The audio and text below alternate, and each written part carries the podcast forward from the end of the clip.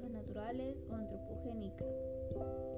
Las naturales siempre han existido, pero las antropogénicas son causadas por el ser humano.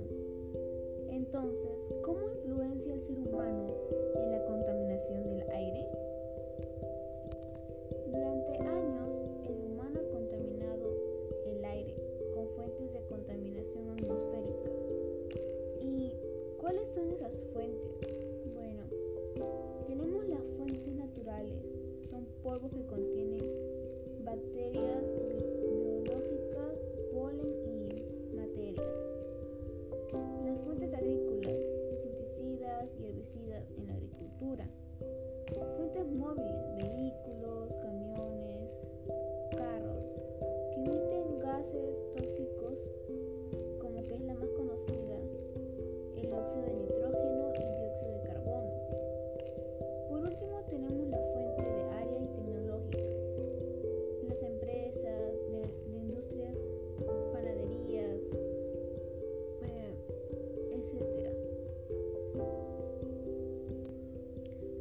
consecuencias tiene la contaminación del aire en nuestra salud? La exposición a los contaminantes atmosféricos producen un amplio espectro de efectos sobre la salud, provocando millones de muertes prematuras. Se enferman, por ejemplo, a causa de elevados niveles de humo que procede de los combustibles que utilizan para cocinar o para calentarse. A ello se suma la contaminación que afecta a todos. Debido al transporte, el humo de industrias, a los depósitos de sustancias que contribuyen a la edificación del suelo y del agua, a los fertilizantes, fungicidas, controladores de, de malezas y agrotóxicos en general. También afectaría nuestro sistema respiratorio. Podrían presentar asma bronquial, cardiopatía, bronquitis crónica, neumonía, cáncer al pulmón. Siguiente pregunta. ¿Qué soluciones podemos proponer para prevenir la contaminación del aire? Deberíamos reducir los contaminantes atmosféricos, ¿verdad? Según la OMS, Organización Mundial de la Salud, dice que cada 9 de 10 personas respiran aire con altos niveles de contaminación.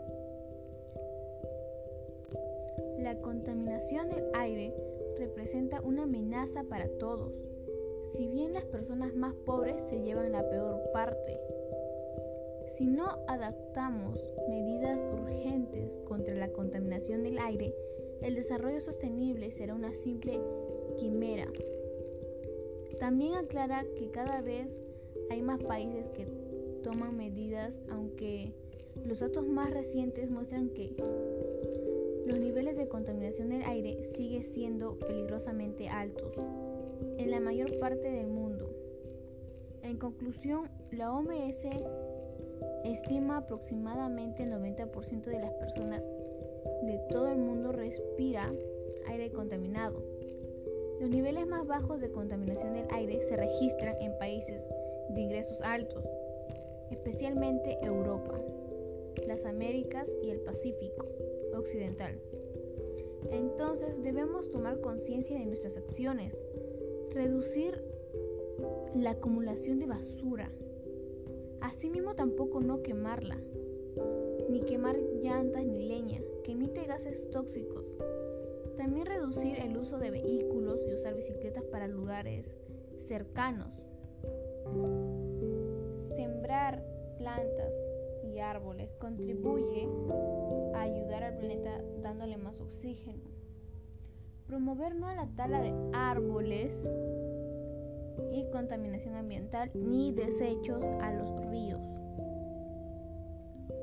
Asimismo también a las playas. Por último, vamos a hablar sobre eh, las heces de nuestras mascotas. Recogerlas. ¿Por qué? ¿Por qué recogerlas? Según la OMS, ha estimado que un grano de materia fecal de un perro, cachorro, puede contener hasta 15.000 huevos de toxocara.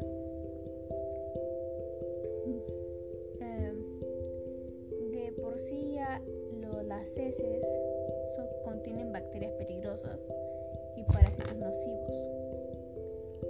Para los que no saben qué es toxocara, es más conocido como la enfermedad toxocariasis, que es una infección que le da a los humanos por las lombrices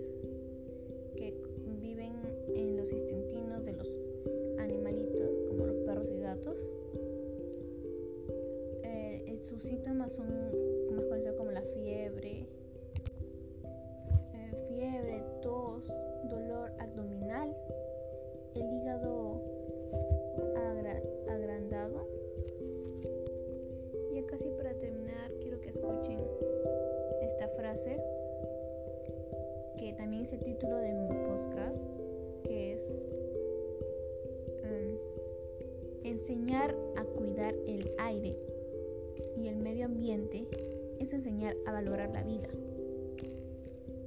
Y también les quiero decir versículo Génesis 1.26, que dice lo siguiente, que es, hagamos al ser humano a nuestra imagen y semejanza, que tenga dominio sobre los peces del mar, sobre las aves del cielo, sobre los animales domésticos y sobre los animales salvajes, y sobre todos los reptiles que se arrastran por el suelo. Entonces, nos habla cada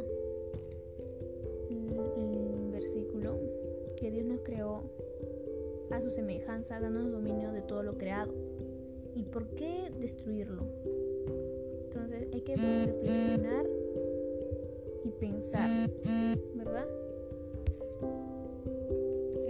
Frase que es de enseñar a cuidar el aire y el medio ambiente es enseñar a valorar la vida. Habla igual, cuidar el medio ambiente, nuestra madre tierra, es a valorar la vida, porque sin ella nosotros no existiríamos. Bueno, gracias por escucharme. Hasta la próxima.